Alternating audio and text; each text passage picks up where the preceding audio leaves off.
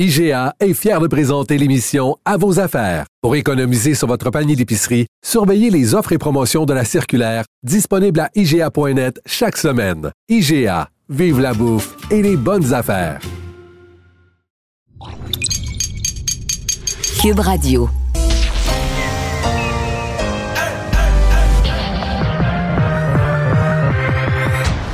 Deux, deux, deux, deux, deux animateurs cohérents, deux visions différentes. Une seule émission, pas comme les autres. Mario Dumont et Vincent Dessureau. Cube, Cube Radio. Bonjour tout le monde, bienvenue à l'émission, bienvenue à Cube Radio. Euh, mardi, on va partager avec vous ces deux heures à venir. Euh, bonjour Carl. Bonjour Mario. Et soirée difficile pour le Canadien hier. Ça s'est passé vite, hein? Le Oh. match, euh, la rondelle circulait très vite Mais- pour les Golden Knights. En fait, jusqu'au premier but des Knights, le Canadien était totalement dans le coup, même joué un bon match. Après le premier but aussi, ça tenait, Mmh, mais ouais, ça a mais commencé. ça a à- commencé à glisser, ouais. Mais là, Dominique Ducharme a dit qu'il avait été, que la foule avait eu de l'impact à Las Vegas, puis qu'il espérait qu'il allait avoir une foule aussi énergique à Montréal. Est-ce qu'on aura une décision bientôt? Est-ce qu'on pourrait l'avoir d'ici la fin de l'après-midi durant l'émission? Je pense que c'est pas impossible. là. Il y a rumeur circule euh, que la santé publique. Mais si c'est pas aujourd'hui, c'est demain matin. Il veut dire, il faut donner une décision. Si on rentre des gens dans le centre Ben oui, il, ben faut, oui. il faut avoir le, le processus de leur, euh, de leur avoir un billet. Leur laisser le temps d'acheter, de casser le cochon pour acheter les billets? Ben oui. Voilà. Ben, euh, on va peut-être vous- avoir à vous présenter ça en cours d'émission. Et pour tout de suite, on va rejoindre Paul Larocque et l'équipe de 100% Nouvelles. –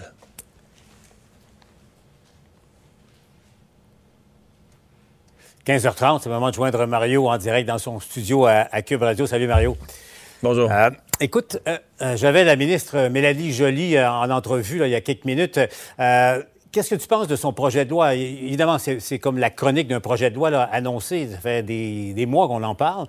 Mais n'empêche, le gouvernement libéral, fédéral de Justin Trudeau dépose un projet de loi pour non seulement défendre mais promouvoir le français, reconnaît le français comme la langue officielle du Québec. T'en dis quoi, Mario? Ben, euh, tu le présentes bien, Paul. Si on le voit en absolu, puis on écoute par exemple les commentaires du blog, puis tout ça, on va toujours dire voici l'idéal, ce serait que le fédéral fasse ceci. Mais la vérité, c'est qu'on n'est pas dans un monde idéal, il faut regarder un projet de loi, il faut regarder une action politique dans son continuum, dans son historique, d'où est-ce qu'on vient. Et quand on fait cet exercice-là, il n'y a pas de doute que la ministre Mélanie Joly, elle n'est pas la seule. Il y a d'autres collègues influents du Québec qui ont, joué un rôle aussi. Mais on a amené le Parti libéral là où il n'a jamais été dans le passé. Euh, on l'a amené sur le terrain vraiment de la reconnaissance du français. Parce que euh, traditionnellement, euh, le Parti libéral était le parti des minorités, mais traitait la minorité anglophone du Québec comme les minorités francophones hors Québec. Euh, alors que la situation est radicalement différente. La minorité anglophone du Québec, je veux dire, fait partie d'une majorité sur le continent. Là. Il ouvre la télé, il y a plus de postes en anglais qu'en français. Euh, Tu comprends? La, musique, les films, la vie en général. Et, de fait, même à Montréal, tu peux vivre à Montréal. Il y en a un paquet de gens qui vivent à Montréal sans jamais utiliser un mot de français, sans jamais, sans jamais connaître le français, sans jamais en parler.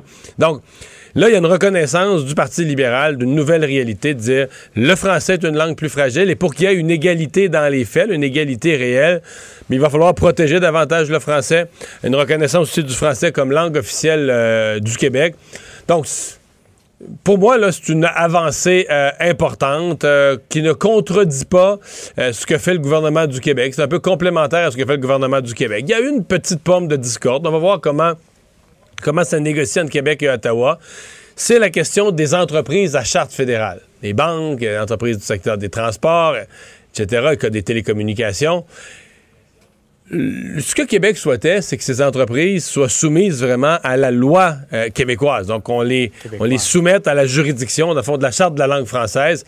Alors là, ce que la ministre fait, euh, crée une espèce de choix où ces entreprises-là, je pense que la plupart vont vouloir se soumettre euh, aux juridictions fédérales, mais on dit que ça va être l'équivalent. Ils vont devoir quand même respecter le droit de travailler en français sur le territoire québécois, donc on va avoir une espèce d'équivalent.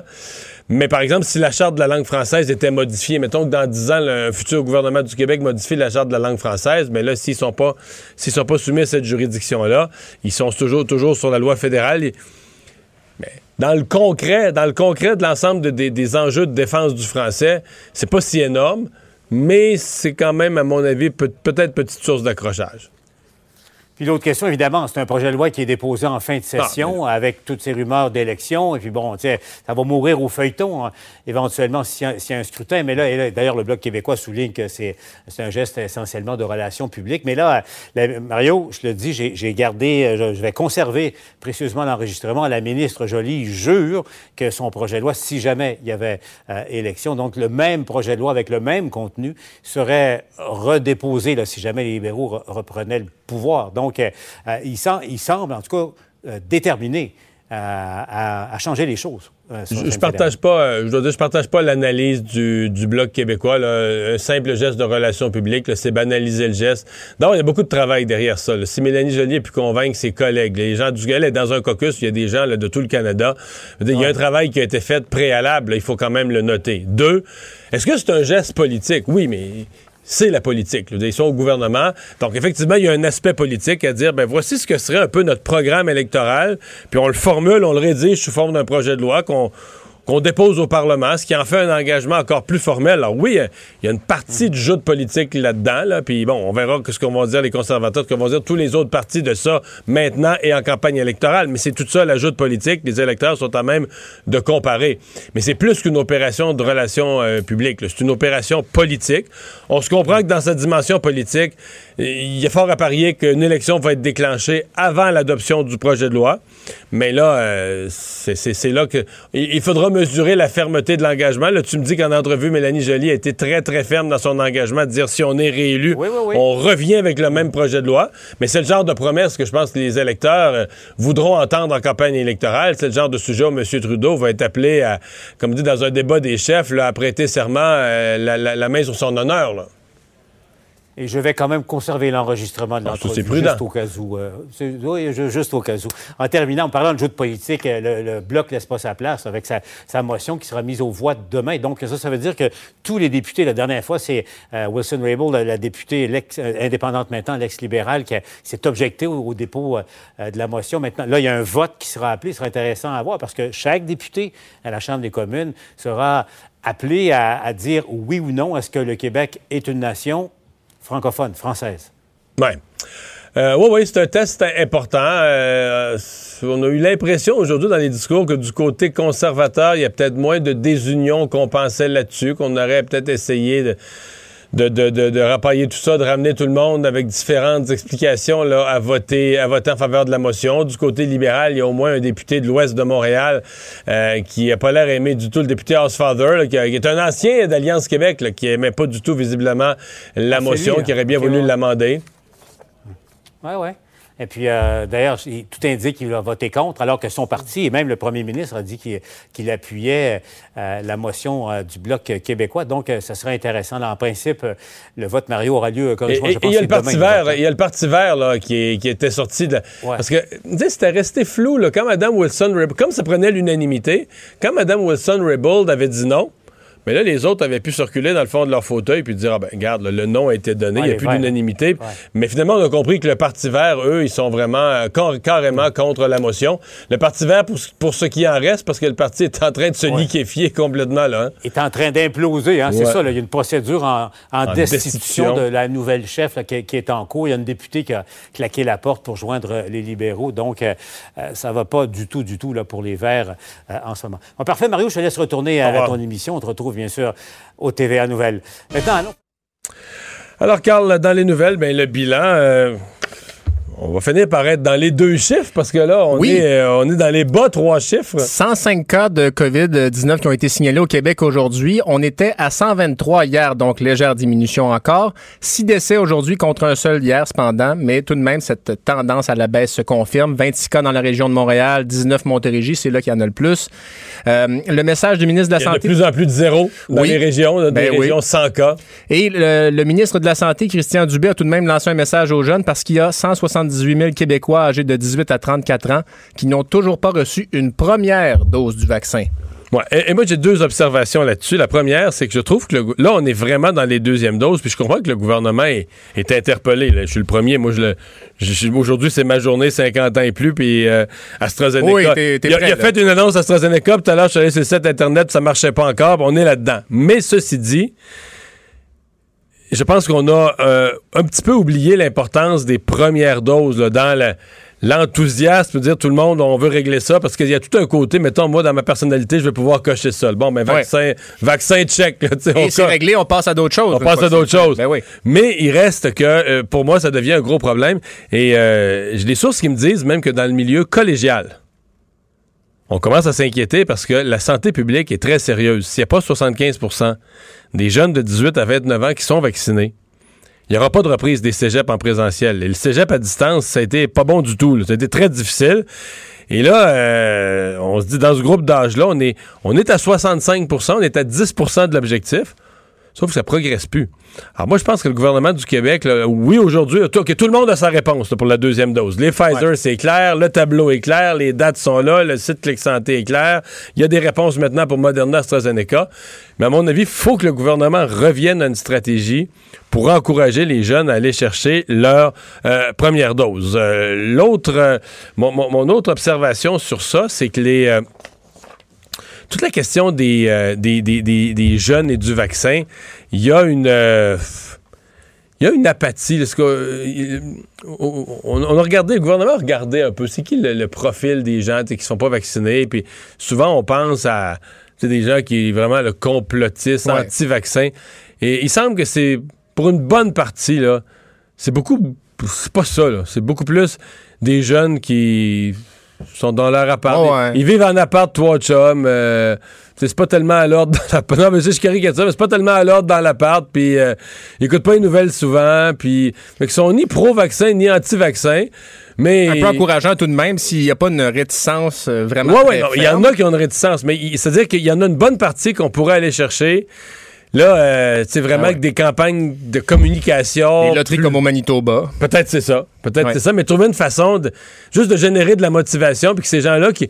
Probablement que tu leur donnes. Si tu allais sonner à leur porte, puis ils diraient, bon, on va y aller. On va y... le vaccin, bon, oui, On va y aller à un moment donné. là, mais là, ça n'a pas donné. Euh, je joue au PlayStation, j'étais sur, une sur une longue partie. Non, mais tu comprends. Oui, oui, oui. On va y aller un jour. Partie mais... Minecraft est très compliquée, là, oui. Fait que c'est ça. Et ce qui est intéressant aussi, tu parles de la première dose, Mario, le CDC aux États-Unis euh, a déclaré que le variant Delta était un variant euh, sous surveillance, en fait, qui, provoque beaucoup d'inquiétude parce que ce variant-là est 50 euh, plus rapide, 50 plus rapide dans la transmission que le variant Alpha. Il est deux fois plus original que la branche originale de la COVID-19, deux, deux, fois plus rapide, pardon. Et provoque deux fois plus d'hospitalisation, quatre fois plus que le virus original et également, ce variant-là est beaucoup plus dommageable pour les gens qui n'ont pas reçu aucun vaccin. Alors, et, résistant aussi à la première dose. On dit par exemple pour Pfizer, euh, ça c'est les Britanniques qui disent que euh, première dose protège à peu près 33 des gens. Donc, c'est vraiment, dans le cas du variant Delta, c'est vraiment la, la, le variant indien, où les gens pas habitués encore. C'est vraiment les deux doses pour avoir une protection euh, qui, est, euh, qui est valable. Euh, les, bon, ben, c'est ça, c'est euh, précisé. Les Québécois qui sont vaccinés avec Moderna ou AstraZeneca euh, sont aussi inclus maintenant dans la stratégie de devancement des deuxièmes doses. Voilà, les 50 ans et plus peuvent se rendre sur le site Clic Santé pour le deuxième vaccin. C'était déjà le cas pour les gens vaccinés avec celui de Pfizer. Et les groupes admissibles vont changer, c'est-à-dire de 5 ans chaque jour jusqu'à 18 ans le 23 juin prochain. Par ailleurs, dans les bonnes nouvelles, le Québec va recevoir 1 600 000 doses du fabricant Moderna cette semaine. C'est 500 000 de plus que prévu. Et ça, ça va être pour les deux prochaines semaines. Le Moderna, il est pratique parce qu'il s'entrepose plus facilement, on le sait, et très utilisé dans les pharmacies. AstraZeneca, bon, euh, tu as essayé tantôt, c'était pas simple. Dans les faits, c'est admissible, on peut, mais là, il y a des problèmes avec Clic Santé, ce qui fait que c'est difficile de confirmer le rendez-vous.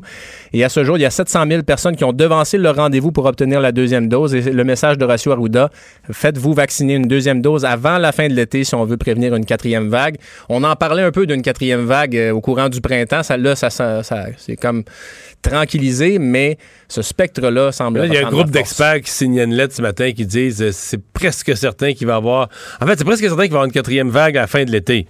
Là, si au Québec, tout le monde est bien vacciné, qu'on est un peu chanceux, ça pourrait être une vaguelette, là, un peu de cas euh, qui dérange rien trop trop des activités normales, un peu de gens à l'hôpital, presque pas de décès. On se croise les doigts que ce soit ça.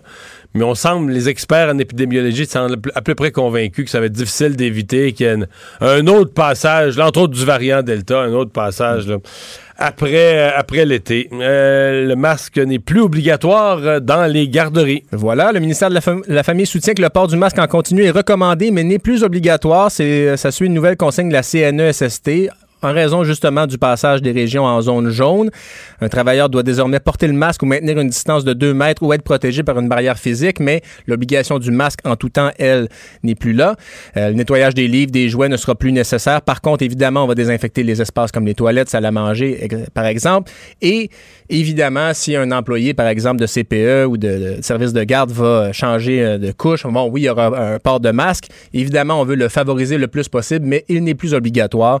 Un soulagement, évidemment, aussi là, pour euh, plusieurs personnes. Puis, c'est un petit signe de retour à la normale. Oui, oui. Puis dans les services de garde, il y avait une inquiétude supplémentaire sur le langage. On disait que voir le, quand les enfants, tu leur parles, de voir, de lire sur les lèvres, de voir la bouche euh, bouger ça fait partie pour les enfants, même de l'apprentissage de leur propre langage, etc. De l'apprentissage pour les enfants et même le commun des mortels ne s'en rend pas compte, mais nous lisons tous sur les lèvres. Et si je ne t'entendais pas physiquement, j'aurais le réflexe de lire sur tes lèvres. Donc pour les personnes qui ont des problèmes d'audition, c'est vrai que ça a été difficile cette pandémie-là, mais pour le développement, oui. Puis le simple fait de ne pas avoir apporté le masque au travail, c'est. Oui, non, ça va déjà être. Euh, d'autant plus que c'est l'été. Oui, ça fait du bien. Qu'il y aura du temps chaud euh, en masse, ça va être apprécié.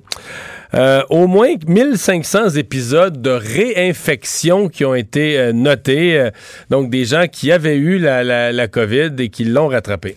C'est ce que l'Institut national de la santé publique a, dévoilé aujourd'hui dans, un, dans les premières données rendues publiques sur les cas de réinfection à la COVID-19. On sait qu'au début, bon, on, apprenait en, le vivant. Donc, on a su rapidement que des gens pouvaient être réinfectés après l'avoir contracté une première fois. Ben, 1522 épisodes de réinfection qui ont été comptabilisés au Québec depuis le début de la pandémie.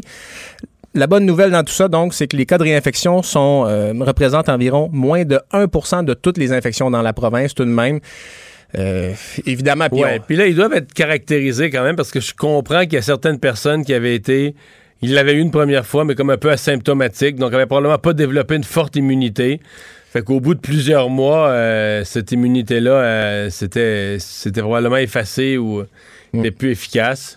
Évidemment, la situation des réinfections va continuer d'être analysée par, par la santé publique. Là. Euh, puis évidemment aussi que bon, euh, pas dire qu'il y a un avantage à être infecté, mais si tu es infecté avec une dose de, vaccin, bon, c'est une immunité qui, est atteinte, mais euh, au moins, semblerait que c'est pas c'est pas si fréquent que ça qu'une fois que tu as été atteint ben au moins la réinfection court pas court pas les mais ça c'est encore une c'est encore une zone grise à ma connaissance que vont faire les, gens qui ont eu la COVID? On leur avait dit, euh, puis je pense que c'est encore ça la donnée officielle, on leur avait dit pas besoin de deux doses. Une dose, c'est assez. Mais euh, plusieurs experts ont dit, ben, tu peux pas vraiment jouer à ça parce que euh, il y a des gens qui ont eu la COVID avec beaucoup de symptômes il y a six mois, c'est sûr qu'ils sont protégés. Mais ceux qui ont eu une petite COVID asymptomatique en ah avril de l'année passée, ça fait 15 mois de ça ou 14 mois de ça. Est-ce qu'ils sont encore protégés? Et là, tu peux pas poser la question à chacun, à oui, tant de mois. Et euh, les experts disaient, ben, pourquoi ne pas simplifions, donnons le deux doses à tout le monde. On a des doses en masse, donnons le deux doses à tout le monde, puis on va être mieux protégé. Mais ben, selon certaines études dans d'autres pays, il y a 80 à 90% d'immunité après une première infection, mais évidemment, ça peut diminuer dans le temps. Et puis, vous pouvez l'attraper une fois, la COVID deux fois, et c'est pas impossible que vous l'attrapiez une troisième fois. Donc, évidemment, on prévoit, on prend le vaccin, mais euh, tout de même, 1522 personnes depuis le début de la pandémie, au moins, qui ont, qui ont recontracté, oui, la COVID-19. L'application Alerte COVID, euh, ça n'a pas été un gros succès. En fait, je suis pas surpris parce qu'il n'y a pas assez de gens qui l'ont téléchargé ben carrément. Et on se rappelle à l'époque que le gouvernement Legault avait songé à lancer son application, mais ça aurait été trop compliqué de le faire. On a préféré joindre cette démarche du, gouvernement fédéral. Ben, bien heureux parce que ça n'a pas euh, fonctionné beaucoup. 17 millions et demi de dollars pour euh, cette application qui a été téléchargée par plus de 6,6 millions et demi de Canadiens. Mais il y a environ 800 000 Canadiens qui ont été atteints par la COVID y en a 33 000 qui ont signalé ça à l'application. Euh, ce qui fait que. Il y, a, eu beaucoup de problèmes parce que euh, il y a bien des gens qui ont téléchargé l'application pour se protéger eux. En d'autres termes, si, si je, suis en contact avec quelqu'un qui a eu la COVID, euh, ben je vais être averti. Mais beaucoup de ces gens-là, quand eux-mêmes avaient la COVID, là, la santé publique. Leur... pas. Mais oui, la santé publique leur donnait un code pour dire ben, va rentrer ça dans ton application. Là, il y avait peur que ça sache, il y avait peur de déclarer qu'il y avait la COVID ou qu'il y avait eu la COVID ou que ça, que ça les pénalise ou que ça les mette sur un banc des accusés quelconque, je sais pas quoi. Donc, les gens le faisaient pas. Ah ouais. Et il aurait fallu que 50% des Canadiens ou des, Canadiens détenteurs d'un téléphone portable le téléchargent. On était à 20% Et euh, selon l'expert en, médias sociaux, Michel Blanc, ben, c'est de l'argent tiré par les fenêtres. Pourquoi on surévalue la capacité de ces, ces applications-là? Parce que elle dit, ben, les gens emploient trois, quatre applications. Ils ne sortent pas euh, chaque jour. Ils ne sortent pas vraiment de ces paramètres-là.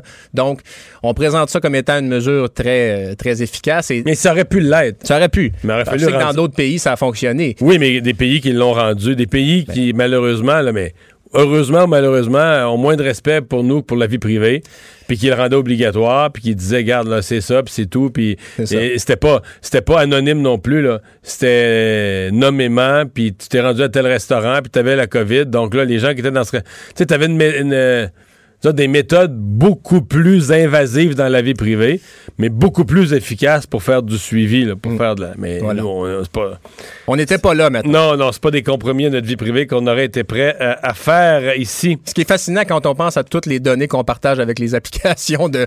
Ah, mais il y a plein de gens. Il y, a euh, plein de gens qui avaient peur de cette, euh, de cette application-là puis qui se faisaient expliquer par des, des experts. Oui, mais regarde, sur ton sel, là, ah t'as euh, météo sur ton site de météo, tu as coché l'application, tu as coché la fonction euh, me suivre là, à, ma position actuelle.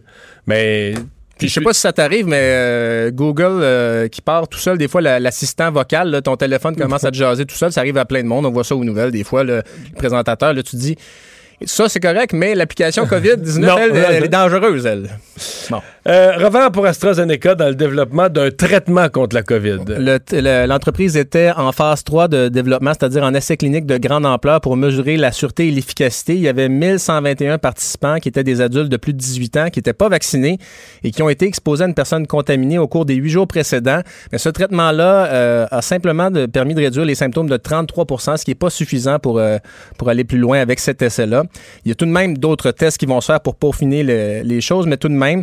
Et euh, c'est beaucoup d'argent, Mario, parce que la valeur totale des accords avec les États-Unis entre AstraZeneca et le pays, ben, c'est 726 millions de dollars. Évidemment, des, ententes que les pays signent pour s'assurer d'un approvisionnement. Ben là, euh, il va falloir travailler encore parce que, justement, le, médicament en question, tant pour prévenir que pour traiter, ben, ne fonctionne pas suffisamment pour l'instant un 13e féminicide euh, au Québec. Ça s'est passé euh, durant la nuit euh, dernière à Québec. Euh, et finalement, ben, les policiers n'auront pas eu à courir longtemps. Le suspect s'est présenté au, au, poste de police. Suspect qui s'est rendu à la police après qu'une femme dans la cinquantaine ait été retrouvée sans vie, portant des marques de violence dans son logement de Limoilou ce matin à Québec. Nos sympathies d'ailleurs à la famille. C'est une mère de famille, cette, dame-là. Les policiers ont d'abord été appelés à se rendre sur l'avenue du Val, près de la rue de, la Sapinière d'Orion-Ouest, vers 2 heures du matin en raison d'une dispute. Et arrivé sur place, les autorités ont découvert le corps inanimé d'une femme dans la cinquantaine. Quelques heures plus tard, à 4 heures, le suspect s'est rendu lui-même au poste de police. Il était en choc nerveux. Il a été hospitalisé puis rencontré par les enquêteurs. Et d'après le propriétaire de l'immeuble où est survenu le drame, il y a deux autres plaintes de violence ou de, pour de violentes altercations qui avaient été logées concernant le couple qui vivait à cet endroit. Et dans le voisinage, il y avait une grande consternation ce matin pas le premier incident du genre à se produire dans le quartier. En mars dernier, il y a un homme qui s'est enlevé la vie après avoir agressé physiquement sa conjointe dans le secteur. Donc, on dit aux gens aussi, euh, appelez SOS violence conjugale en cas de besoin. Si vous avez des, inquiétudes pour vous, pour un proche, 1-800-363-90-10, SOS violence conjugale.ca. Oui, parce que ça devient un, fléau euh, à répétition. Euh, grève euh, chez Excel d'Or. ben, ce matin, les dirigeants de l'entreprise qui disaient on en est rendu à un million. un million de poulets, un million de poulets. dont on s'est carrément débarrassé aux poubelles. Et le ministre du Travail, Jean Boulet, a proposé à la direction d'Excel d'Or et à ses employés syndiqués d'aller en arbitrage pour mettre fin à ce conflit de travail. Il y a 600 employés de l'usine de transformation de volailles à Saint-Anselme qui sont en débrayage. Ils sont sans contrat de travail depuis juillet 2020. Et euh, bref, il y a 260 producteurs québécois de volailles qui n'ont plus de preneurs pour leur, bête depuis ce temps. Et selon le ministre Boulay, ben, la raison pourquoi il y a 50 000 poulets qui sont abattus chaque jour, c'est le conflit de travail. Exceldor avait dit, écoutez, on devrait être euh, déclaré service essentiel. Ben, le ministre Boulay dit, écoutez, vous n'avez pas fait la demande officiellement pour ça. Faites-la, peut-être on pourra le considérer. C'est pas, pas dans le sac. Les services essentiels, ça, ça reste que ce sont généralement des services publics, voilà. des services essentiels. Euh, c'est un problème de relation de travail sérieux. Ça interpelle le ministre du Travail. Mais est-ce qu'il peut faire une loi sur le retour au travail comme on ferait pour euh, des, des, ben paramédics? Je pense pas. Là. Puis euh, ça pourrait sûrement être contesté par la suite parce que justement, définir la notion de service essentiel, est-ce que ça comprend, comprend le poulet barbecue? Pas évident. mais donc, un million de poulets, c'est quand même triste à entendre. Ah oui, c'est un gaspillage épouvantable. Alors, des membres du Parti vert qui veulent carrément la tête de leur chef, qui vient tout juste d'être élu. Il y avait trois députés au Parti vert du Canada. Je sais pas si c'est les plus petites gangs souvent qui se chicanent de plus, mais il y était trois, ils sont maintenant deux parce qu'il y a la députée euh, de l'Atlantique, euh, Janissa Atwin, qui a claqué la porte. Elle avait dénoncé, elle avait pris euh, la parole pour s'exprimer sur le conflit israélo-palestinien et avait pris... Elle a pris partie des Palestiniens. Voilà. Alors qu'il y a dans l'entourage de Mme Paul un organisateur qui, lui, est vraiment très pro-Israël. Et là, le parti est en train de péter là-dessus. Oui, et bref, il l'avait euh, qualifié d'antisémite. Depuis, elle a rejoint le Parti libéral, si bien que là, ben, le, feu est pogné, comme on dit en bon français. Et il y a des membres qui ont fait donc ces démarches pour euh, une procédure de destitution. Ça va, euh, ça va se dérouler ce soir. Ce serait pas un très long règne pour Mme Paul si elle, est battue. Mais même si elle n'est pas battue, ben, ça, ça, part mal. Oui, disons que ça va saper son autorité. Un peu comme euh, quand Martine Ouellette avait eu beaucoup de difficultés au bloc. Tu peux rester en poste un certain temps, mais, euh, vendre des cartes de membres, c'est pas évident. Je te dirais, c'est fini là, pour elle mm. au Parti vert. Euh, Elisabeth May, d'ailleurs, qui a l'air être pas mal découragée de l'état dans lequel tout ça laisse le, Parti vert. Mm. Et finalement, Ben Affleck et J-Lo... écoutez, ben, ils se sont retrouvés. On sait que Jennifer Lopez a quitté A-Rod dernièrement. Eh bien, ils ont été vus Mario, en train de s'embrasser sur la terrasse d'un restaurant à Malibu ce dimanche. Alors, ils étaient, euh, selon les informations de Page 6 du New York Post, euh, l'acteur et la chanteuse participaient à une soirée pour la fête du 50e anniversaire de la chanteuse. Et évidemment, ils ne se sont pas gênés. Donc, un, petit, euh, un petit baiser. Et Bennifer sont inséparables. C'est au moins ça de positif en 2021. Non. On retient ça de l'année. Brad et Angelina, peut-être? Ah, ça va être plus tough, ça, d'après moi. Je pense que oui. Culture et société. Et c'est Jordan Dupuis qui est là à la culture. Bonjour. Euh, salut Mario. Euh, ça me fait beaucoup rire parce que je me suis dit, est-ce que je fais le sujet de Jennifer Lopez? Ben fais-le. Ben, ben, ben, Qu'en penses-tu? Puis en fait, j'ai même réfléchi parce que tu sais que euh, on appelle ça Benefer parce que c'est des coupes vedettes. Hein. Il y a ben Brangelina. Puis là, je me suis littéralement posé la question aujourd'hui. Toi, Marie-Claude, ça serait quoi votre surnom? Oh. Fait que je me suis posé la question. Vous êtes quand même un couple vedette. moi, je me suis jamais posé la question. Ben, j'ai, ben, ben moi, je, je l'ai fait à ta place. Donc, Marie-Claude et Mario, t'as bien beau leur virer tout et bas, ça fait quand même Marie-Claude et Mario. Fait que le meilleur compromis que j'ai trouvé, ça serait MC Mario. Oh! fait que ça serait déjà pris. Je sais, mais, t'aurais le, surnom d'un fameux DJ des années 90. C'est extraordinaire. Fait que vous avez le même début de nom. C'était vraiment compliqué. Fait que MC Mario, ça, ça plaît à tout le monde. Fait que voilà. C'est, à quand tes, tes prochains... Euh, des prochains scandales avec toi, Marc-Claude. Euh, tu nous parles de la pièce Nous nous sommes tant aimés. Oui, vraiment. Donc, euh, j'ai eu l'immense plaisir de discuter avec Marie-Hélène Thibault, qui est l'actrice principale de, ce, de cette pièce-là qui prend l'affiche ce jeudi et jusqu'au euh, jusqu'au 14 août. C'est au Petit Théâtre du Nord. Est-ce que tu es déjà allé là? Petit théâtre du Nord, je pense pas. C'est à côté de Boisbriand. En fait, c'est dans la vieille église de Boisbriand. C'est un théâtre magnifique dans une église ancestrale. Honnêtement, c'est à genre 35 minutes de Montréal. Allez faire un tour là. C'est un texte de Simon Boulris, qu'on connaît bien, qui est à sucré salé d'ailleurs.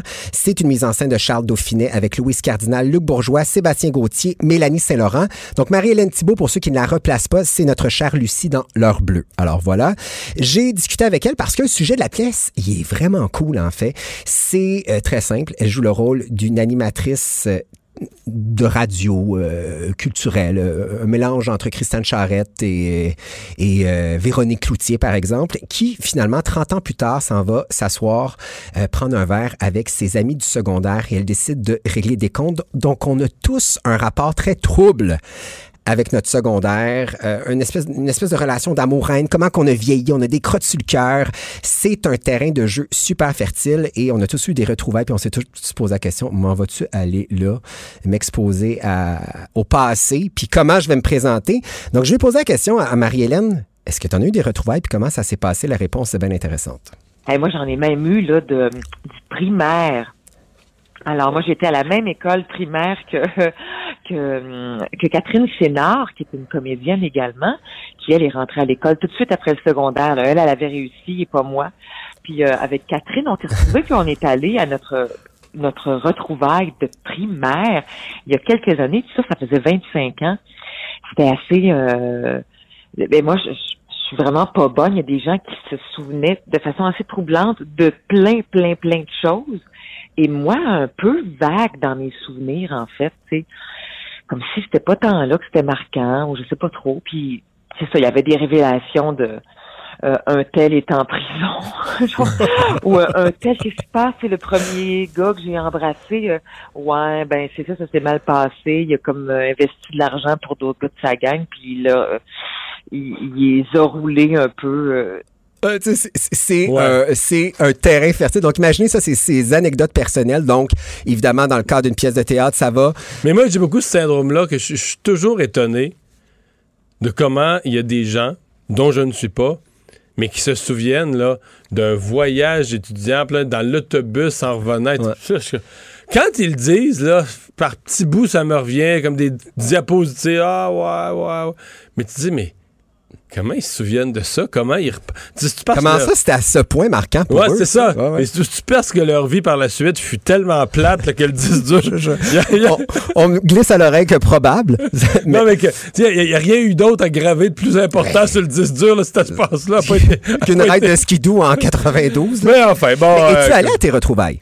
Euh, ça fait longtemps que je suis pas allé fait longtemps que je Il n'y en aura pas, d'autres, hein? Euh, c'est pas à chaque mois. Là. Je suis allé euh, peut-être les 20 ans de mon secondaire, 20 ans, 20, 25 ans, 25 ans, 20 ans, je sais plus. Moi, j'ai choqué, j'ai choqué. Mais après, il faut dire que je pesais 340 livres à l'époque, fait que de revoir mes intimidateurs, j'étais moins, moins, moins à l'aise. Mais les deux dernières, euh, j'ai pas pu y aller.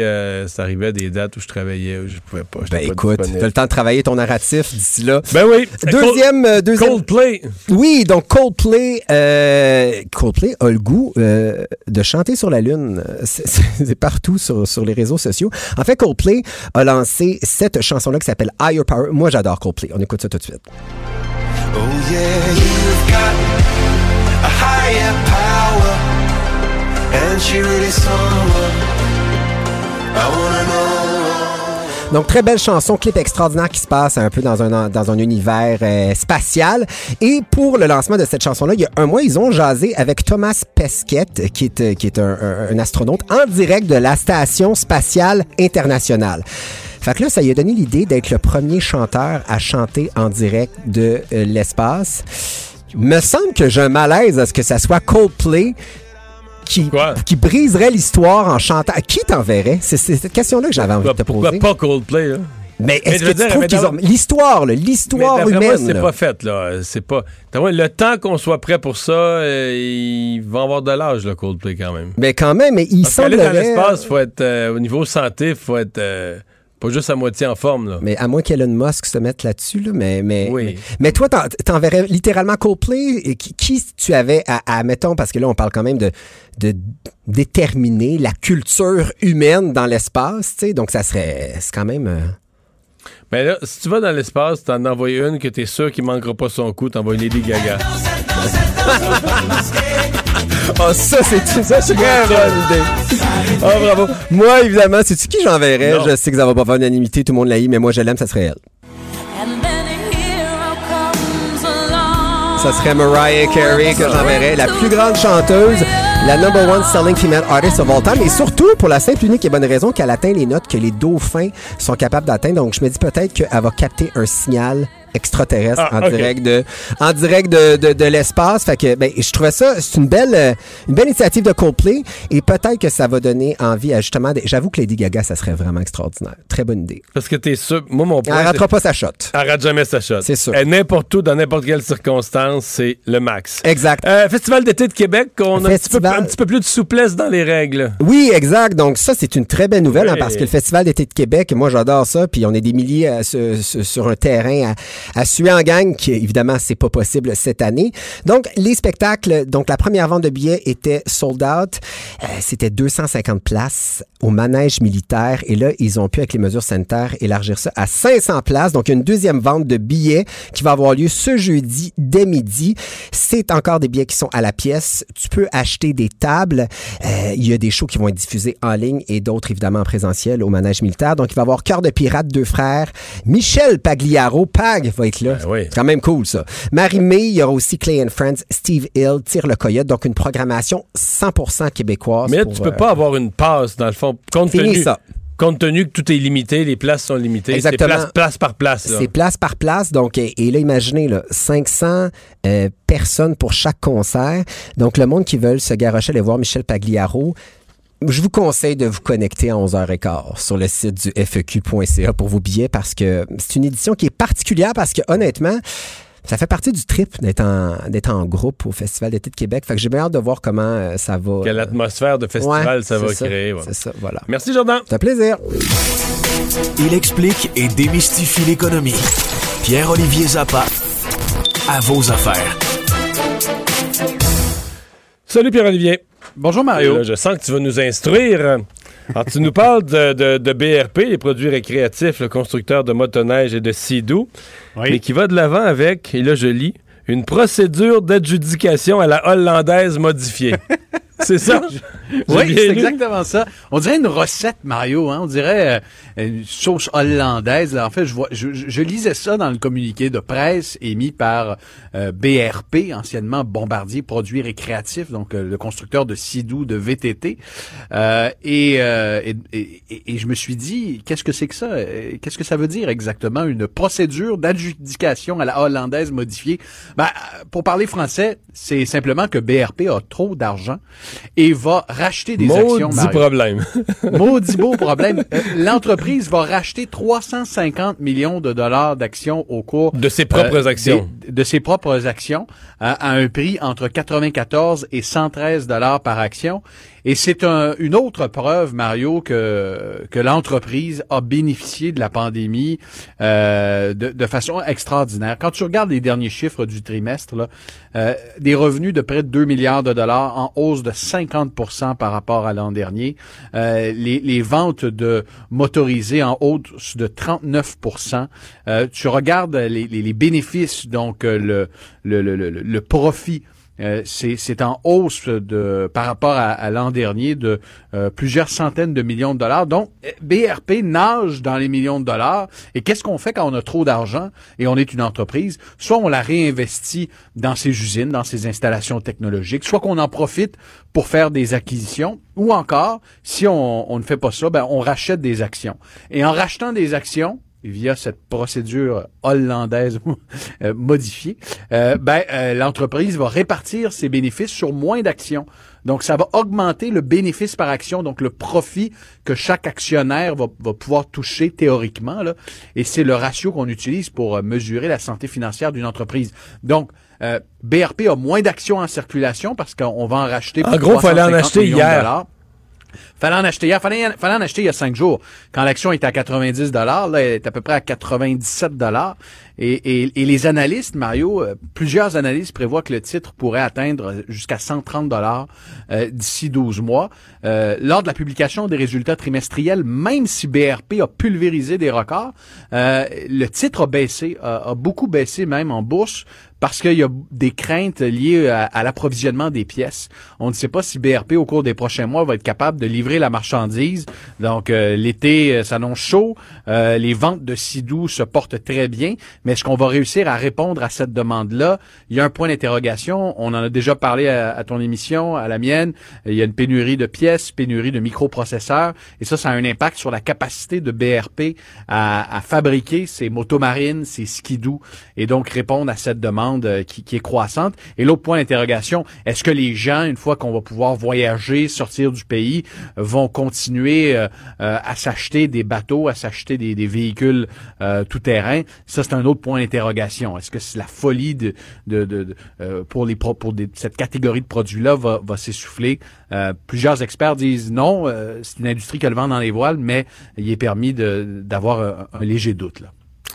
Et on se parle aussi de poulet. ce matin, dans la direction d'Excel d'Or. On a demandé une intervention gouvernementale et on en profitait pour faire le point sur le nombre de poulets euthanasiés qui atteint maintenant un million.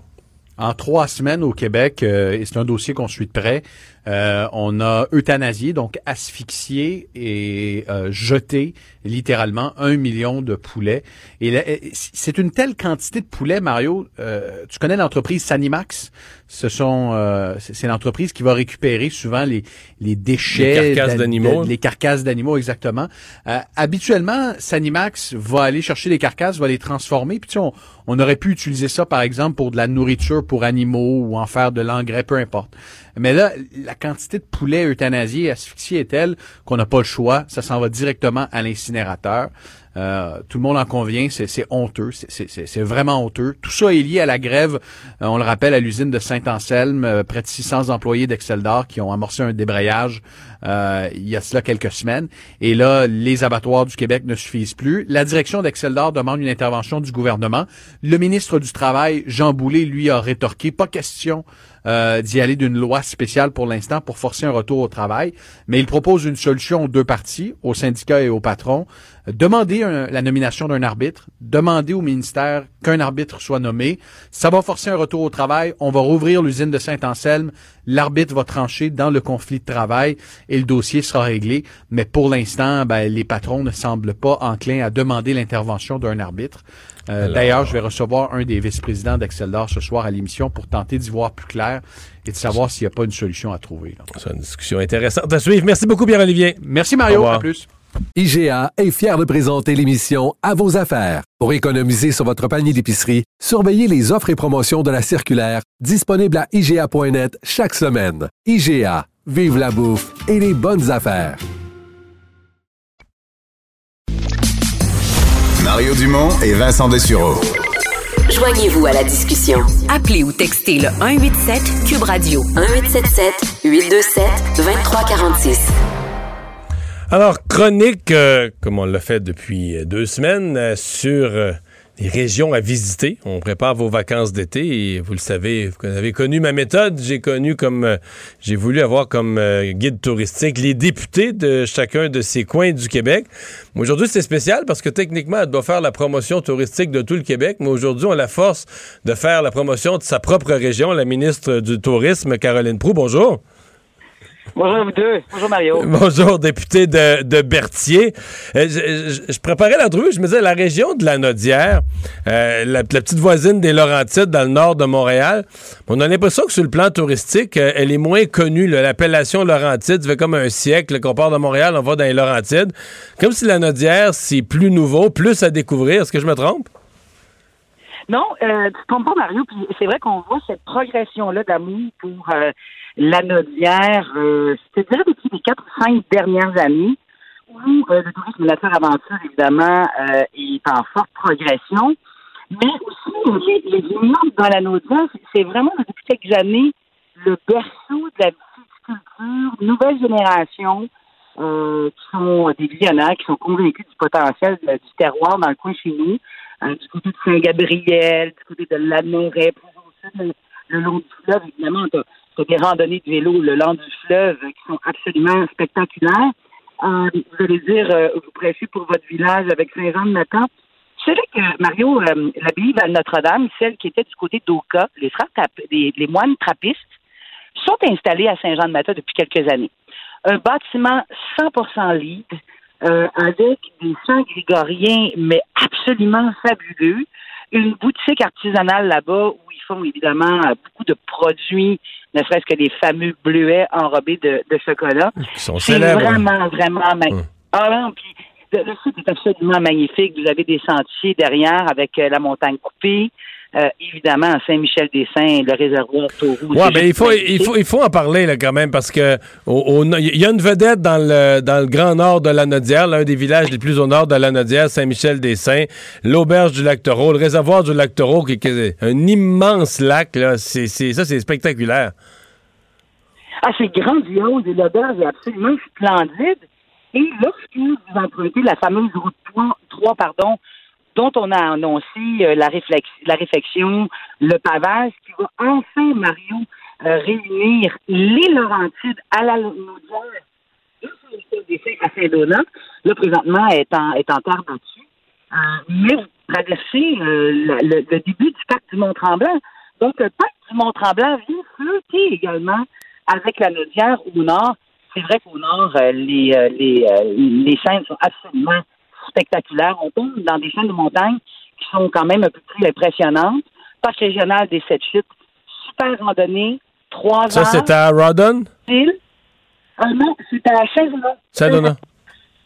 Saint-Zenon, puis des pourvoiries, euh, évidemment, euh, chaque euh, région touristique. Saint-Zénon, là, Saint-Zénon, qui est juste en bas de Saint-Michel-des-Saints, c'est pas le village au Québec, là, je m'avance, là, qui, a le, qui se vante d'avoir le plus de lacs. Je me trompe-tu ou il y a des centaines de lacs dans ce seul ben, un village, euh, il y a peut-être, euh, euh, je sais pas, 1000 ou 2000 habitants, mais un territoire gigantesque et des lacs à, à perte de vue. Des- donc, plusieurs avec des pourvoiries, des places pour pêcher.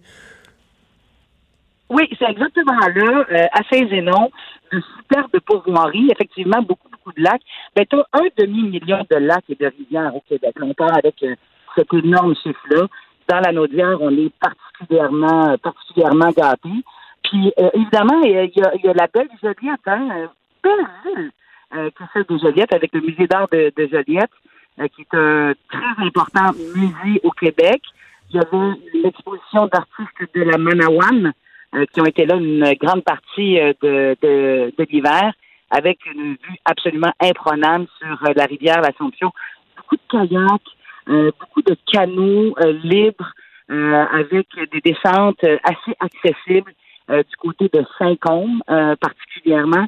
Donc, la Naudière, oui, euh, qui commence à, à, à, à faire un peu d'ombrage, un peu d'ombrage euh, aux Laurentides et à sa voisine, la Mauricie. Il se distingue euh, particulièrement par ses lacs et ses rivières. Ouais. Et euh, il y a le bord de l'eau. euh, Il y, a- il y a la ville de Berthier euh, elle-même qui a pas mal à offrir. Musée de Gilles Villeneuve. En partant. euh, oui, très important. euh, très important attrait touristique. Euh, je suis allé il y a deux ans, Mario, ils ont euh, additionné des collections vraiment extrêmement intéres- intéressantes. Puis de la Valtrie à Berthierville, tu tout le long du fleuve. Il y a des descentes pour les amateurs de pêche. Aller pêcher sur le fleuve Saint-Laurent. Très bonne prise à faire sur le fleuve euh, Saint-Laurent avec beaucoup, beaucoup, beaucoup d'accès euh, entre la Valtrie, la Noret et Berthierville. Plusieurs descentes pour les amateurs de pêche d'une journée. Et plusieurs beaux terrains de golf dans la Nodière quand même. Là. Ben, celui de Saint-Jean-de-Matin, je suis un peu chauvine, me diras-tu. Mais euh, c'est un des beaux Je me souviens, de je me souviens qu'il y a, il y a un trou euh, dont le verre, c'est un par trois, dont le verre est sur une île, puis une, tu frappes devant une chute. Il faut que tu embarques sur l'île en haut. Oui, oui, c'est ça. Tu as un mur de- d'eau devant toi. Départ beaucoup plus difficile pour les hommes que pour les femmes, mais effectivement, un trou euh, très difficile, le 17 particulièrement prenant, avec une vue sur le lac Noir, avec une courbe en bas et euh, une vision cachée du 17e. Euh, un long coup au 17e, un très, très beau terrain de golf. As plusieurs, plusieurs dans la Naudière, les terrains de golf. Je me rends compte que je vous ai tutoyé, M. Dumont, tout le long de cette entrevue-là. Euh, je parle à la ministre du Tourisme maintenant, toujours optimiste sur euh, l'été touristique au Québec. On comprend qu'on n'aura pas beaucoup de tourisme international encore une fois, mais vous pensez que les Québécois vont, vont euh, comme l'année passée, euh, découvrir leur Québec? meilleur que l'année passée. Je suis dans le Bas-Saint-Laurent et déjà, là, on sent les touristes qui décident d'arriver un peu plus tôt ou d'amorcer leurs vacances ou de les étirer. un peu plus tôt. Je suis dans le Bas-Saint-Laurent, du côté de Rimouski, dans votre dans votre coin également. Là, je suis à Saint-Mathieu de Rio et on voit là, que l'hébergement, des gens commencent à arriver partout dans le Bas-Saint-Laurent, Côte-Nord également, Gaspésie et de la Madeleine. Les gens qui décident d'amorcer leurs vacances. Euh, meilleur été touristique, selon moi, que l'année dernière, particulièrement euh, tenant de la réouverture des frontières avec l'Ontario demain, qui, il euh, ne faut pas l'oublier, est le marché principal euh, de touristes hors Québec. Ce sont les Ontariens. Caroline Proux, merci beaucoup d'avoir été là. Bon été. Merci Au à vous. La députée de Berthier et ministre du Tourisme. On fait une pause. IGA est fier de présenter l'émission À vos affaires. Pour économiser sur votre panier d'épicerie, surveillez les offres et promotions de la circulaire disponible à IGA.net chaque semaine. IGA, vive la bouffe et les bonnes affaires. Le remède à la désinformation. Mario Dumont et Vincent Dessureau. Cube Radio. On est de retour. Annonce ce matin deux ministres du gouvernement qui étaient là pour euh, parler d'exploitation sexuelle des mineurs. Euh, on a créé une équipe d'enquête euh, spéciale. il y avait à l'occasion la ministre de la Sécurité publique, Geneviève Guilbeault, mais aussi le ministre de la Justice, Simon Jolin Barrette, qui est avec nous. Bonjour. Bonjour, M. Dumont. Euh, Parlez-nous un peu de cette stratégie euh, pour lutter contre l'exploitation sexuelle des, mineurs. De quoi est faite cette nouvelle équipe d'enquêteurs? Ben, en fait, on va mettre à profit des enquêteurs de plusieurs euh, grandes villes du Québec, notamment une escouade pour lutter contre le, proxénétisme, mais également le, le proxénétisme en ligne aussi. Donc, on sait qu'il y a beaucoup de recrutement des enfants par le biais d'Internet également. Alors, on peut lutter contre ça, contre la pornographie euh, juvénile notamment. Et aussi, on vient jumeler ça avec l'ajout de procureurs euh, aux poursuites criminelles et pénales, justement pour avoir des équipes intégrées avec les différents corps de police. Les procureurs de la couronne vont être là pour conseiller, pour accompagner, pour mieux soutenir également les victimes. Alors, on ajoute neuf procureurs au DPCP euh, pour s'assurer de lutter contre ce fléau-là. Vous savez, il y a une commission spéciale à l'Assemblée nationale sur l'exploitation sexuelle des mineurs. Il faut mettre fin à, ces crimes odieux euh, envers nos enfants. Alors, euh, c'est pour ça qu'on agit aujourd'hui et qu'on investit plus près de 100 millions sur cinq ans. Vous voulez euh, euh, arrêter des, des proxénètes ou des proxénètes et des clients? Parce que cette question-là, elle est souvent posée. Évidemment, c'est pas, on dira, c'est pas exactement la même gravité. Là. Le proxénète lui organise toute une affaire. Mais en même temps, euh, s'il n'y a pas de clients, s'il n'y a personne qui, qui est prêt à payer des prix importants pour avoir des services sexuels de mineurs, il n'y a, pas d'industrie, il n'y a pas de business tout court. Là. Ben, vous avez tout à fait raison. Alors, on veut agir sur les deux volets, à la fois les proxénètes, mais à la fois les clients qui euh, qu'on les appelle désormais les abuseurs aussi. Parce que vous savez, des enfants mineurs qui sont pris dans ce genre de réseau-là, qui sont exploités sexuellement, ce sont des victimes.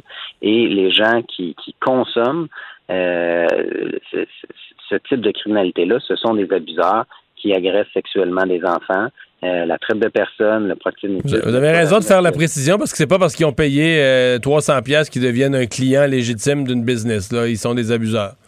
Exactement, exactement. il faut envoyer un message fort dans notre société. Puis on a entendu plusieurs témoignages à l'Assemblée nationale au cours de la dernière année et demie relativement à ça, puis des témoignages de personnes victimes aussi. Alors c'est pour ça qu'on envoie un, message fort. On donne suite aux recommandations du, rapport sur l'exploitation sexuelle. Et déjà, aujourd'hui, c'est une annonce en matière de répression, mais déjà on avait agi pour les personnes victimes. J'ai fait adopter le projet de loi 84 sur la réforme de l'indemnisation des victimes d'actes criminels, qui ça, désormais maintenant, les, les personnes victimes n'auront plus de délai pour demander euh, du soutien financier, du soutien psychologique et surtout on rend admissible euh, le proxénétisme et la traite de personnes dans la liste des crimes qui, étaient, sont couverts parce qu'auparavant c'était pas couvert par, l'ancien régime de l'IVAC. Alors désormais on veut mieux accompagner les personnes victimes puis c'est ce que le projet de loi 84, désormais la loi 84 va faire lors de son entrée en vigueur au mois d'octobre prochain.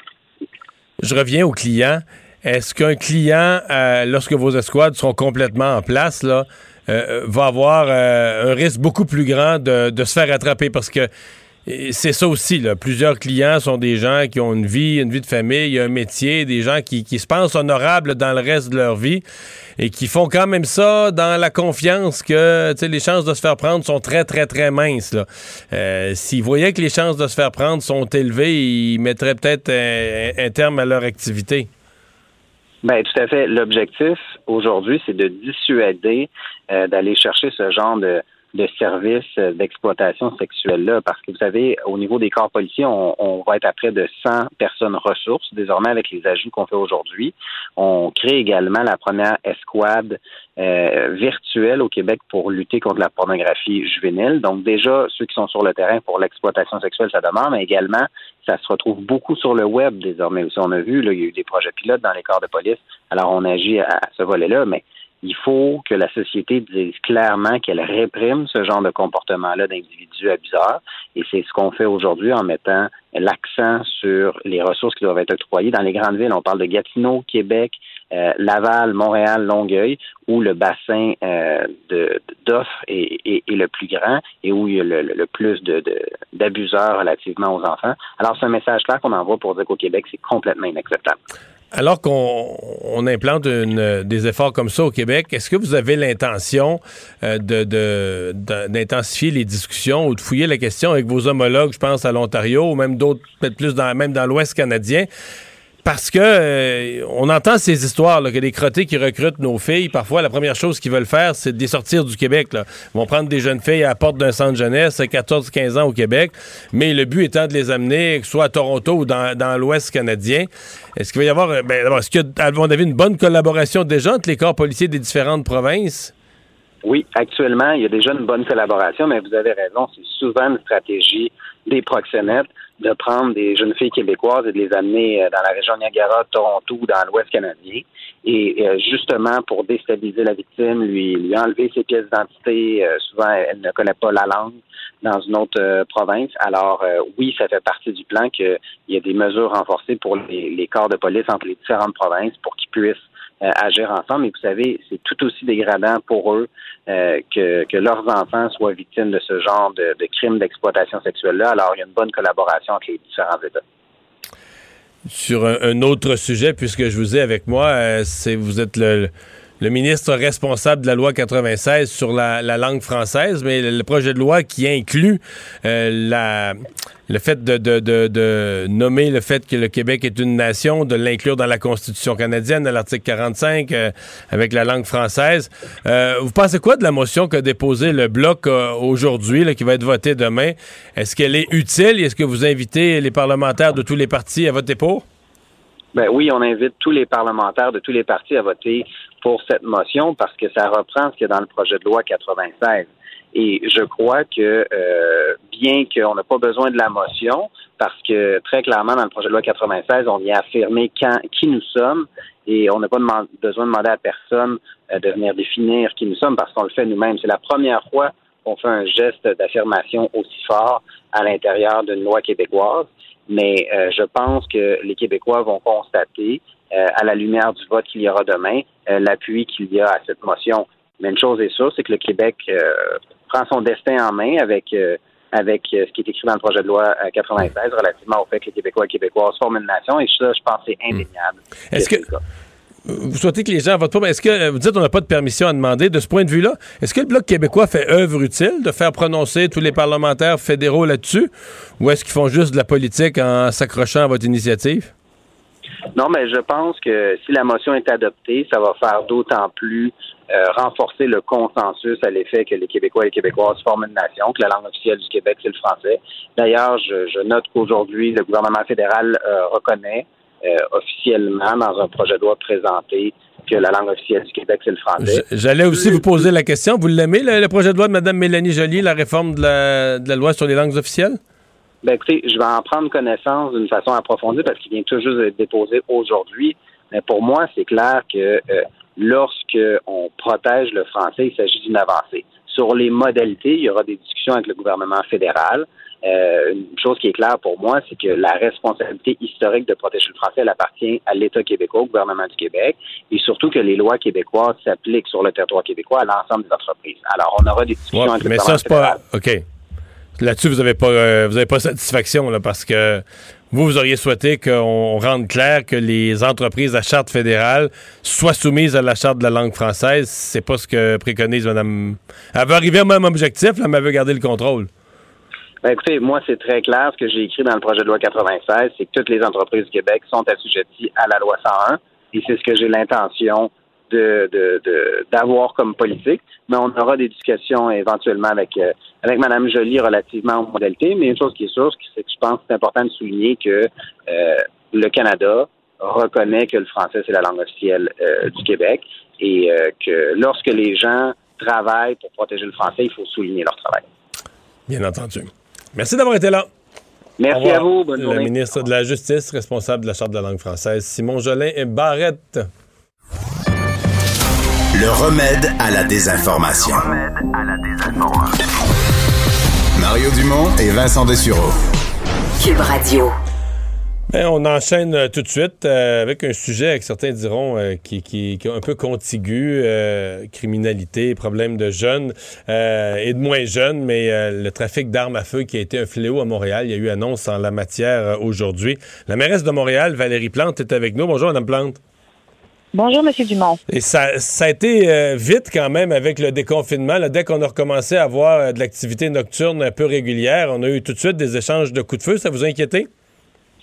Ben oui, ça a commencé même, euh, je vous dirais, au printemps. Euh, le chef de police le, dit souvent, là, à chaque euh, printemps, là, quand on commence à faire beau, il y a une augmentation des crimes. Ceci étant dit, cette année, probablement à cause du confinement, ça a commencé déjà à jouer du coude plus tôt et dès que les, mesures de, de déconfinement là, ont commencé, ça, ça, ça a augmenté entre autres dans le Vieux-Montréal, mais également ici dans, dans le nord-est de Montréal. Ouais. Euh, qu'est-ce que l'annonce d'aujourd'hui fait comme différence? Oui, ben écoutez, euh, ce que euh, ce que Québec est venu euh, nous annoncer, parce que Madame, j'étais en, compagnie de Madame mm c'est un ajout de 5 millions de dollars pour l'escouade ELTA. ELTA, là, qui est vraiment l'escouade de lutte contre le, trafic d'armes.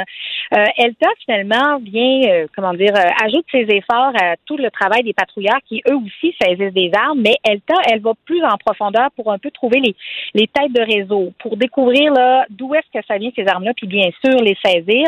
Depuis euh, janvier, pour vous donner une idée, là, c'est à peu près 250 armes qui ont été saisies déjà sur le territoire. Donc, il y a des euh, résultats. Il n'y a pas nécessairement de conférence de presse à chaque saisie, mais il y a des résultats. Hmm.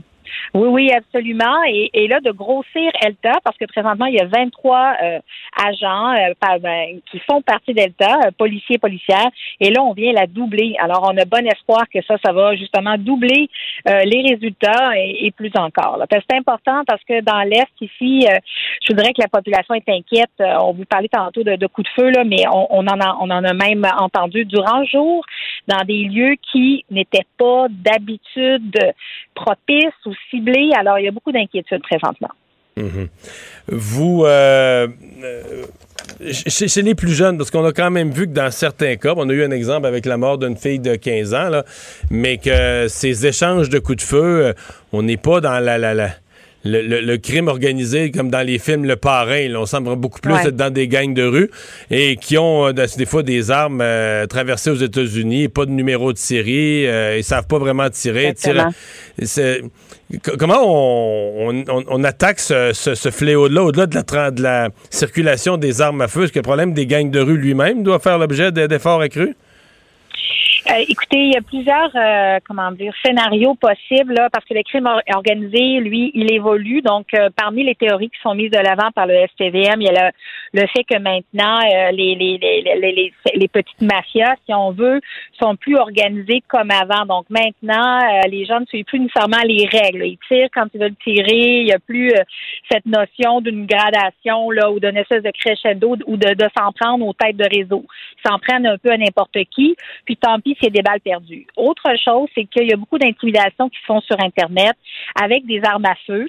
Euh, ça aussi, ça semble être quand même lié à, cette nouvelle réalité du et de la COVID et qui, euh, cette espèce d'intimidation se retrouve dans la rue, qu'il y a des jeunes qui, avant, ne faisaient absolument pas partie euh, des réseaux de crimes organisés qui d'un coup se retrouvent à prendre parti, puis ça, ça, ça, se retrouve dans la rue. Donc, ça change, mais bien sûr, les policiers policières, de là l'importance d'Elta, sont là pour justement, euh, comment dire, mieux saisir et comprendre comment comment s'organisent maintenant là, les, les crimes, mais l'utilisation des armes proscrites et illégales.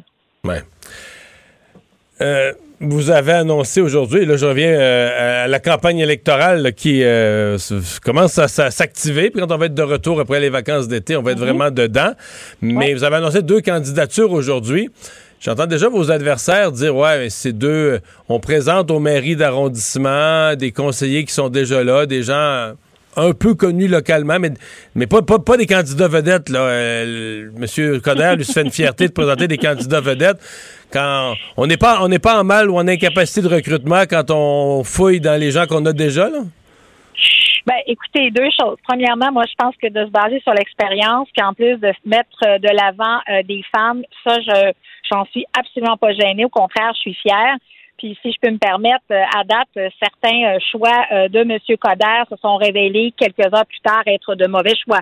Donc, moi, ce que je- ça sur quoi je mise, c'est des candidats compétents que les gens connaissent parce que la politique municipale, c'est une politique de proximité. Et euh, autre élément, ben voilà, on, la, la, la, comment dire, la campagne commence à peine. Là. Alors, on a du temps devant nous, puis on va décider, décider de notre propre agenda. Mais est-ce que vous nous promettez euh, d'ici quelques semaines de- des parce que quand même euh, des figures, on dit des figures connues, puis pas juste des vedettes pour des vedettes, mais des gens qui ont qui ont un curriculum vitae, des expériences Oui, du monde économique et autres, donc des euh, oui, donc on, on- on attend ça là. Oui, oui, oui. des grosses Puis, annonces là.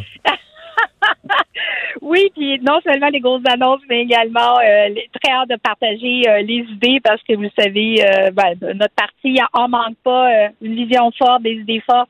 Alors j'ai très hâte que la campagne soit officiellement lancée. Prenez-vous des vacances cet été ou c'est campagne à temps plein là? Ben, moi, je prends toujours du temps avec les enfants. Je pense que la meilleure façon de prendre soin des autres, c'est de prendre soin de soi. Mais disons que ça va être des vacances écourtées. Je crois ça. Merci d'avoir été là.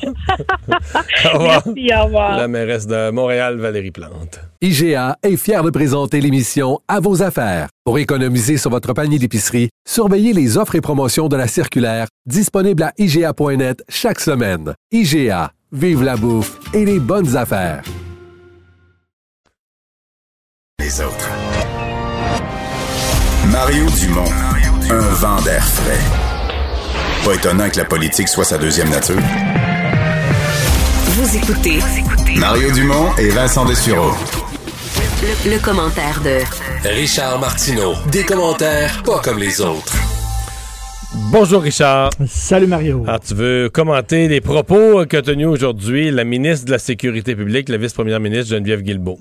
Ben oui, euh, des fois, les politiciens euh, doivent dire des choses qui sont dures, des vérités qui sont dures et des vérités que les gens ne veulent peut-être pas entendre, mais qui sont importantes. Elle a dit, euh, malgré tous les efforts et les sommes investies par le gouvernement, il ne sera pas possible d'empêcher tous les féminicides. C'est malheureux, mais c'est ça. Et ça, c'est très important parce que récemment, Joseph Facal, dans une de ses chroniques que tu as probablement lues, disait on en demande trop à l'école. On veut que l'école règle tous les problèmes sociaux. L'école, c'est là pour nous apprendre à compter, écrire, géographie, histoire. Bon. Mais là, c'est le moindre problème social. Euh, on, demande à l'école de régler ça. Et là, ce qu'elle dit, c'est que le gouvernement peut pas être dans chaque maison, dans chaque cuisine. S'il y a un crackpot qui a des problèmes avec ses pulsions violentes, qui a un désir de contrôle, qui est jaloux, euh, qui a une haine des femmes et qui décide de tuer sa femme, le gouvernement ne peut pas faire grand-chose. Ça veut pas dire de baisser les bras. Il faut continuer à financer les maisons pour euh, femmes victimes de, vi- de violences conjugales. Il faut continuer à, financer les réseaux d'aide d'hommes en détresse. Mais elle dit, on peut pas être partout. Puis il y a une société 100% parfaite, sans risque, ça n'existe malheureusement pas. Et elle nous ramène à notre responsabilité personnelle. C'est en tant que voisin, en tant que père, en tant que médecin, euh, professeur, faut ouvrir les oreilles, faut être là. L'État ne pourra jamais se, substituer aux citoyens, jamais. Et on a perdu peut-être un peu le sens de la communauté. Puis peut-être au Québec et comme partout ailleurs dans les sociétés modernes, c'est ça me regarde pas. C'est pas de mes affaires. C'est pas moi.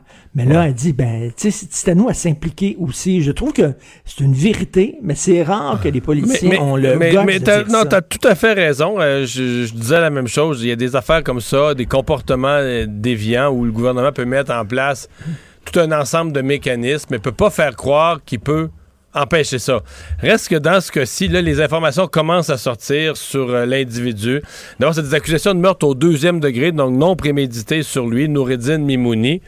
Euh, mais euh, il semble quand même qu'il y avait de l'historique en la matière, là, que les policiers, je ne sais pas trop, mais qui avaient déjà été interpellés pour des menaces à sa conjointe. Il semble qu'il y avait un passé à la matière. Et ça, c'est plus tannant. Moi, ça, ça me préoccupe davantage quand quand, quelqu'un agit sans avertissement, tu dis, ben là, mais quand il y a eu des avertissements, tu dis là, que, que, quel moyen on n'a pas trouvé, euh, qu'est-ce qu'on n'a pas pu mettre en place comme euh, prévention? Il semble qu'il avait été euh, averti de ne plus harceler. Il s'était, selon le journal, il s'était engagé à ne plus harceler la victime auprès de la police. Dans le temps des fêtes l'année passée, le service de police de la ville de Québec l'avait arrêté. Ça, tu dis, OK, euh, là, ça veut dire que là, on avait les avertissements, on était intervenu. Évidemment, euh, la réponse à ça, c'est on peut pas mettre en prison à vie. Ben, c'est ça. On peut pas mettre en Ben, prison à vie ça, tous les individus qui ont fait une menace une fois, là.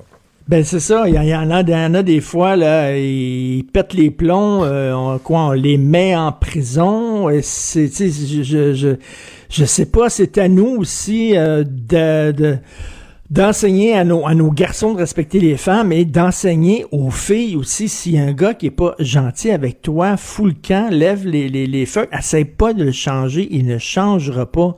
Euh, Il y a trop de filles qui manquent d'estime d'elles-mêmes et qui tombent sous la coupe de gars qui les contrôlent. T'as vu là, la, la, la jeune fille là, qui était euh, pognée par un pimp là, qui l'a exploité, qui l'a même quasiment poussé à se suicider. Là.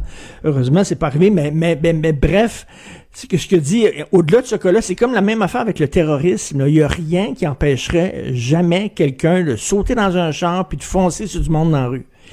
C'est plate à dire, c'est une promet- réalité qui est promettre difficile, ça, c'est ça. ouais, promettre ça politiquement, c'est pas responsable. là. Tu promets quelque chose que pas. tu contrôles pas du tout. là, ouais.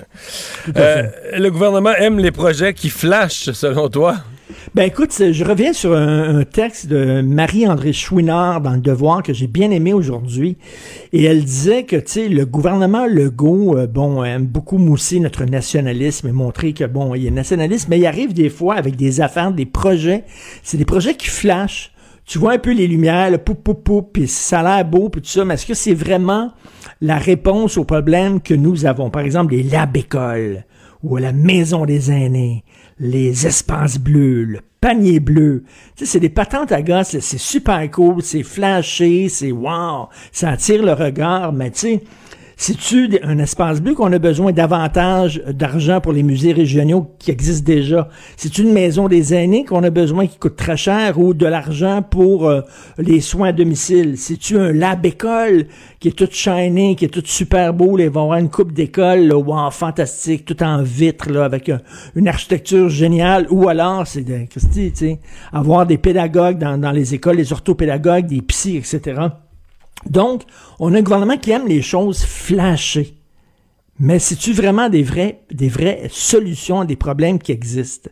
Et elle posait la question, je trouve que c'est une sacrée bonne question à poser à propos du gouvernement. c'est qu'elle l'a jamais posé à propos des CPE. On a créé des garderies à 5 Oui. piastres. On a fait rêver le monde à un flash 5 piastres. Le On a implanté une bureaucratie où il y a maintenant des milliers de fonctionnaires, une grosse patente. J'ai toujours été le seul à dénoncer. On a fait tout ça en faisant rêver le monde. 5 piastres à 5 piastres à 5 piastres à 5... Puis euh, Madame, Chou... Madame Chouinard n'a jamais dénoncé ça, tu sais. Mais c'est vrai. ça- Ceci dit, je dis pas que la critique est pas, est pas valable. Oui. Il y a des questions, euh, des questions à se poser sur des choses qui coûtent cher, puis il y a des flash marketing. Euh, mais c'est quand c'est quand c'est du côté plutôt socialiste, c'est bon là. Puis ça Oui, c'était pas oui, un flash, c'était pas vrai. un flash, c'était une mesure sociale. puis C'est tout ça. vrai. Non non, c'était un flash le démagogue. là. Pourquoi mettre un prix fixe? Pourquoi pas mettre un prix variable? Pourquoi mettre un, pourquoi mettre un prix fixe? C'est de la démagogie politique poussée à son extrême là, tu sais. L'ingénierie sociale, ben, 5 ben, piastres. Je, je vivais à Outremont lorsque j'avais deux jeunes filles qui allaient dans les CPE, OK? J'étais pas à terre, je gagnais très bien ma vie. Et là, on allait mener nos filles dans un CPE, nos enfants dans un CPE, puis là, on jasait avec les parents qui étaient là, là. Qu'est-ce que tu fais cet été? Oh, moi, je vais en Grèce, puis toi, moi, je vais à Paris, puis euh, j'ai mon chalet euh, dans le Nord, etc. C'était des gens, puis ils payaient 5 piastres. Puis le gouvernement disait sais, qu'il il faisait ça. 5 piastres. Le gouvernement disait qu'il faisait ça pour les pauvres. oui, non, mais t'avais raison en maudit là-dessus. Là. Tu sais que pourquoi ils n'ont pas, ils ont pas mis ça selon le salaire, des trucs Mais comme mon, ça. mon- mon point, c'est que le marketing politique, ça n'a pas été inventé cette année, mais que les journalistes, selon que ça fait leur affaire ou pas, traitent ça, traitent ça de façon vrai. assez inégale. Mais Moi- ce que tu trouves qui est beau, c'est un peu notre nationalisme avec des stéroïdes, là? C'est, Ben- c'est- comme des muscles ben, artificiels, là. Ben oui et non. Il faut. On, a on- on manque de fierté. Moi, je- jamais je vais reprocher un gouvernement. euh, Puis même, tu sais, je me souviens quand à l'époque, euh, tu sais, euh, moi, j'étais toujours le, le- le- le parti quand j'étais en politique qui voulait pas de grosses dépenses publiques. Mais quand Lucien Bouchard est arrivé avec la maison symphonique, moi, il y a un point où je dis, moi, je suis fier. Là. Puis je dis, oui, au Québec, on peut-tu avoir ça? On a un orchestre symphonique, puis on est une société, puis on est un peuple, c'est des, des grandes nations du monde qui font ça, de la musique classique de très haut niveau. Mais on va avoir une salle pour la faire, puis on est, tu. J'aime mieux Mais ça, ça, mais ça, ça faisait pas, ça faisait pas. Il n'y a pas des gens qui t'ont accusé d'être un petit peu snob. Je sais qu'à Québec. Non, non, parce que région de autant, je Québec, pour- j'étais là, pas- j'étais autant pour le centre Vidéotron. Quand ils voulaient avoir leur amphithéâtre, puis ils Hey, ils ont bien donné de l'argent pour une petite gang de péteux là, qui écoutent de la musique Ben moi, j'étais pour le centre. Vidéotron aussi. Puis on n'aurait jamais dû perdre des équipes de, de- de sport professionnels. Moi, les expos, les Nordiques, ça aurait jamais. Une société fière, là, ça perd pas ses équipes de sport professionnels. Ça s'organise avec le gouvernement et les gens d'affaires. Moi, j'ai ce côté-là, la fierté Mm. de- d'un peuple fier. Je trouve c'est la première affaire au Québec. Ben, par contre, j'ai pas la même fierté. Pour moi, la fierté, c'est pas un peuple syndiqué, c'est un peuple riche. C'est un peuple. L'économie, ça développe. Il y a des PME. Puis si tu veux te partir ici, ça va bien aller. Puis, Mais en tout cas, à euh, Westmount, à Westmount puis à Outremont, ils étaient bien fiers d'avoir des garderies à 5 piastres. J'en doute pas, de ça. J'en doute pas, pas tout. Bon, euh, est-ce qu'on était rendu avec tes sujets? L'avocate, euh, la- anti-vaccin. L'avocate anti-vaccin. Est-ce que, est-ce que le barreau... euh, est-ce que le barreau est hors norme quand il se mêle de, de prise de position? Je me suis posé la question. Ben, tu sais, c'est comme, il y a des lois là, qui ont été votées dans l'état d'urgence et quand tu es avocat, tu dois, euh, je sais pas, défendre le Ça, système c'est de vrai. justice et défendre Ça, les lois vrai. qui sont là. Mais moi, ce que, ce que je veux en venir de, de ça, euh, c'est que, euh, sais, moi, je viens d'un milieu très, très, très populaire. Je, viens, je viens de Verdun, puis euh, il y, a- il y a très peu de mes amis d'enfance qui ont eu la, qui ont eu la chance d'avoir mon parcours à moi, puis à me sortir de mon milieu, puis bon, et, euh, et, et, et à fréquenter des gens qui ont euh, des maîtrises, des, des doctorats et tout. Mais euh, que- une chose que la vie m'a appris, c'est que c'est pas les diplômes et les années d'études qui font que tu as du jugement. Tu sais, c'est, Non. c'est, c'est- non, c'est vraiment pas ça. Tu peux avoir des juges qui sont vraiment cons comme la pluie, des médecins qui ont aucun jugement. Elle est avocate, c'est avocat, là. Tu dis, tabarnouche, t'as fait ton barreau, là. C'est, c'est quelque chose, là. Tu peux être un grand intellectuel et dire des sottises aussi et croire à des niaiseries. Le nombre d'intellectuels dans les années 40 et 50 en France qui ont défendu euh, euh, le, le régime soviétique et après ça qui ont défendu Mao puis tout ça, c'était des gens, des philosophes, des cerveaux totaux, des cons vraiment incroyables. Et comme quoi, euh, ça te donne pas nécessairement. Tu peux être un avocate, et peut-être qu'elle est très bonne avocate, mais écoute, tu lu, tu, tu, tu lu Ben, moi, de ses prises de position. moi, je vais t'avouer, là, que je, je, je me méfierais de prendre comme avocate une personne là, qui, qui regarde une vidéo YouTube, là. euh, avec toutes sortes d'affaires non fondées euh, présentées par quelqu'un qui est à mi-chemin entre un philosophe du dimanche et un humoriste, puis qui croit tout au premier niveau, croit tout ça, là. Oui. Sans vérifier. comme, sans- euh, euh, Alexis Cossette-Trudel, là, un des grands complotistes au Québec, a fait une thèse sur Wittgen- Wittgenstein. Wittgenstein, j'ai essayé de lire ça. C'est un philosophe autrichien, je crois. J'ai essayé de lire son livre. J'ai rien compris. C'est extrêmement compliqué. Et j'ai un ami qui a lu la thèse Ouais, de ça, doctorat ça, d'Alexis Cossette-Trudel. Ouais, faut pas il dit, il dit c'est extrêmement brillant. Sa thèse, elle est brillante, mais le gars, ça ne l'empêche pas de pas avoir de jugement. Et c'est pas exactement, c'est pas la même chose. Écoute, j'ai fait jouer là, un extrait euh, que Maude Boutet, la recherchiste, euh, m'a- envoyé d'un gars qui est conférencier, etc., et qui dit que lorsque tu te fais vacciner contre la COVID, ton âme se sépare de ton corps. Ça Ah, fait ah, séparer ton âme de ton corps, le vaccin. Je l'avais pas entendu, celle-là. Et j'ai eu mes deux doses hier, ma deuxième dose, et mon âme doit être loin de tabarnouche, moi, là, là. Est complètement séparée de mon corps. Ben en oui. tout cas, tu sais, c'est vraiment n'importe... Le gars, il est Bon, on conférencier. l'a- on l'a était on l'a bon. l'extrait, on l'a l'extrait. Ah Il n'y a oui, personne ben, qui en parle euh, au niveau scientifique parce que ce n'est pas observable de façon euh, rationnelle, de façon euh, objective. Mais euh, ce qui se passe, c'est que donc euh, il y a une déconnexion de l'âme l'âme est complètement perdue, donc elle se recroqueville sur elle-même et euh, elle essaye de se rattacher au corps, mais ce n'est plus possible. Et donc, euh, on est en train de déshumaniser au sens propre du terme euh, la population qui est en train de se faire euh, injecter avec ce produit. T'imagines-tu quand t'as quand t'as l'âme séparée du corps, puis qu'en plus tes fourchettes te collent dans le front, parce que t'es magnétique, tu passes une mauvaise journée. mais, mais j'ai entendu ce qu'il dit, ce n'est pas prouvable scientifiquement, mais c'est ce qui arrive. Donc, comment il réussit à le prouver? Il dit, C'est pas quantifiable, parce que l'âme, là, c'est pas quantifiable, mais c'est ça qui se passe. Ça, c'est particulier. Mais bon, Mais- lui, il doit avoir, lui, il doit avoir que- tout son set de coutellerie dans le front. Parce que tout, ce, qui ont- ce qui est beau de ces vidéos YouTube, c'est que ils prévoient, mettons, euh, un million d'affaires qui se produisent jamais. Mais les gens qui, qui, qui les regardent oublient celles de la veille. Ils disaient, ouais, mais là, par exemple, là, tout ce qui avait été dit sur les vaccins, ce qui allait arriver, mais là, il y a 2,4 milliards là, de personnes. En date d'hier, il y avait 2,4 milliards de personnes vaccinées sur Terre. Fait que c'est pas arrivé, leur bébelle, mais non, mais là, on l'oublie, on en prédit, on en prédit une autre, on en annonce, on en annonce une autre. L'important, c'est de continuer à divertir son public. Exactement. Hey, salut, À demain. Richard. Salut. IGA est fier de présenter l'émission À vos affaires. Pour économiser sur votre panier d'épicerie, surveillez les offres et promotions de la circulaire disponible à IGA.net chaque semaine. IGA, vive la bouffe et les bonnes affaires.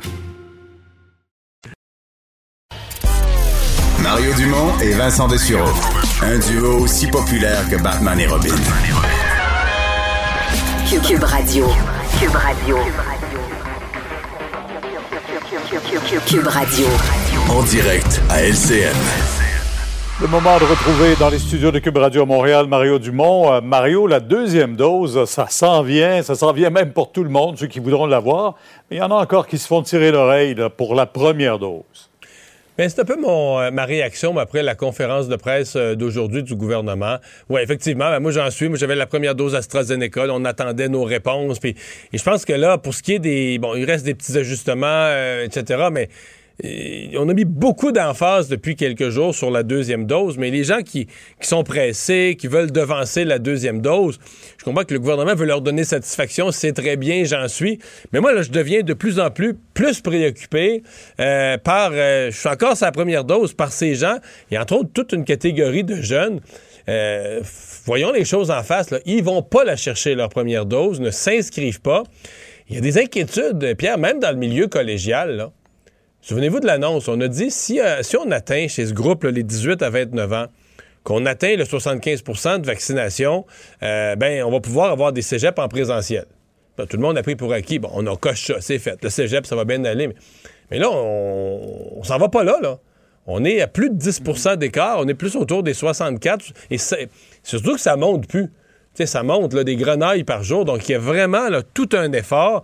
À mon avis, autant du gouvernement en termes de campagne de sensibilisation, d'éveil, mais même les, les- les- les grands frères, les grandes sœurs de 30 ans, si vous en avez de 22 ans, ou les parents, il y a un éveil, le secouer les gens, c'est le temps, c'est maintenant. Et il faut avoir la deuxième dose maintenant pour avoir la- la première dose maintenant pour avoir la deuxième dose avant la fin de l'été.